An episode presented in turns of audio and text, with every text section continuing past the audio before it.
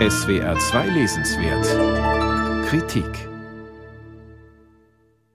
Sie kenne keine Nervosität, gestand Fran Lebowitz in einem Interview mit der Literaturzeitschrift Paris Review. Vor Fernsehauftritten habe ich keine Angst. Angst habe ich nur, wenn ich schreibe, sagte sie. Es ist ja fast schon ein Klischee, dass sich Autorinnen und Autoren vor der leeren Seite fürchten. Meist aber schreiben sie dann doch voluminöse Romane und kluge Essays und kokettieren mit dem sogenannten Writers Block der berüchtigten Schreibblockade. Bei der Autorin Fran Lebowitz ist es keine Koketterie. Bis auf zwei Sammlungen mit Kolumnen und Satiren sowie einem Kinderbuch in den 90ern hat sie nichts veröffentlicht, obwohl sie durchaus Anstrengungen unternahm, etwa einen Roman zu schreiben. Und doch ist Libowitz als lesbische Stilikone auf gewisse Weise berühmt und heute noch berühmter als zur Zeit der Veröffentlichung ihrer Bücher. Das liegt an ihrer immensen Schnelligkeit, ihrem Scharfsinn und ihrer Eloquenz, die sie seit Jahrzehnten in Talkshows und auf öffentlichen Bühnen unter Beweis stellt. Und vor allem an einer im letzten Jahr ausgestrahlten Doku-Serie, die auf Netflix lief und von ihrem Freund Martin Scorsese gedreht wurde. Pretend It's a City mit welchem Witz und Sarkasmus sie darin über den Wandel ihrer Wahlheimat New York, über die Unsitten der meisten ihrer Zeitgenossen und das moderne Leben überhaupt plaudert bzw. herzieht, ist umwerfend. Fran Lebowitz Produktion von Beaumonts und Pointen läuft so heiß, dass man beim Zuhören kaum mitkommt. Pretend It's a City war auch hierzulande ein Hit, natürlich wegen dieser exzentrischen Protagonistin, Vielleicht aber auch, weil die Doku mitten im zweiten Lockdown ein Gefühl von Urbanität und Intellektualität vermittelte, das zwischen Homeoffice und Katastrophenerzählungen verloren zu gehen drohte. Im Fahrtwind des Netflix-Erfolgs sind die beiden frühen Geschichten und Kolumnenbände von Fran Lebowitz nun noch einmal gesammelt veröffentlicht worden. Zum ersten Mal liegen sie auch auf Deutsch vor.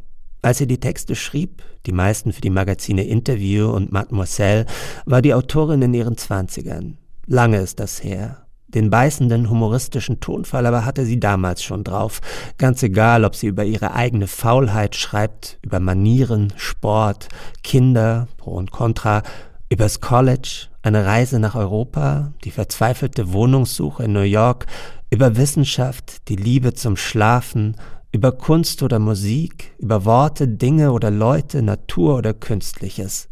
Gerne nutzt sie die Form der Liste, der tabellarischen Gegenüberstellung oder des Ratgebers, um ihre Leserschaft auf den richtigen Pfad zu bringen. So sei es, ermahnt sie angehende Schriftsteller, noch lange kein Grund, ein Buch zu schreiben, nur weil man in der Schule keine Freunde hatte.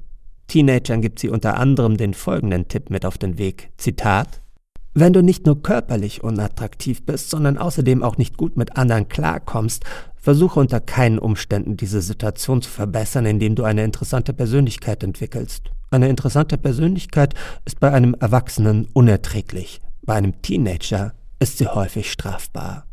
Solche aphoristischen Weisheiten fabriziert Libowitz am laufenden Band, weshalb es auch ratsam ist, das Buch in kleineren Dosen zu sich zu nehmen alleine um selbst nicht zynisch zu werden und die Welt nur noch mit den blitzenden Augen von Libowitz zu betrachten. Klar, manche dieser Texte sind in ihrer Zeit verhaftet, aber es ist gar nicht so schwer, Erscheinungen der 70er in die Gegenwart zu transformieren. Aus einem Taschenrechner, den sie als neumodischen Apparat verdammt, kann man beim Lesen einfach ein Smartphone machen. Schon ist man in Sachen Kulturpessimismus ganz up to date. Überhaupt lebe man in einer Zeit der Revivals, der Wiederholungen, baut Liebowitz in der Einführung zu diesem Band schon mal vor. In dieser einmalig langweiligen, rückwärtsgewandten Ära von einem Autor Zeitlosigkeit zu erwarten, schreibt sie, ist daher nicht nur grob unfair, sondern auch unangebracht. Mögen Libowitz Texte auch nicht zeitlos sein. Ein zeitweises Vergnügen sind sie allemal, nicht zuletzt auch dank der kongenialen Übersetzung von Sabine Hedinger und Willi Winkler. Fran Libowitz New York und der Rest der Welt, übersetzt von Sabine Hedinger und Willi Winkler, ist im Rowold Verlag erschienen. 347 Seiten kosten 22 Euro.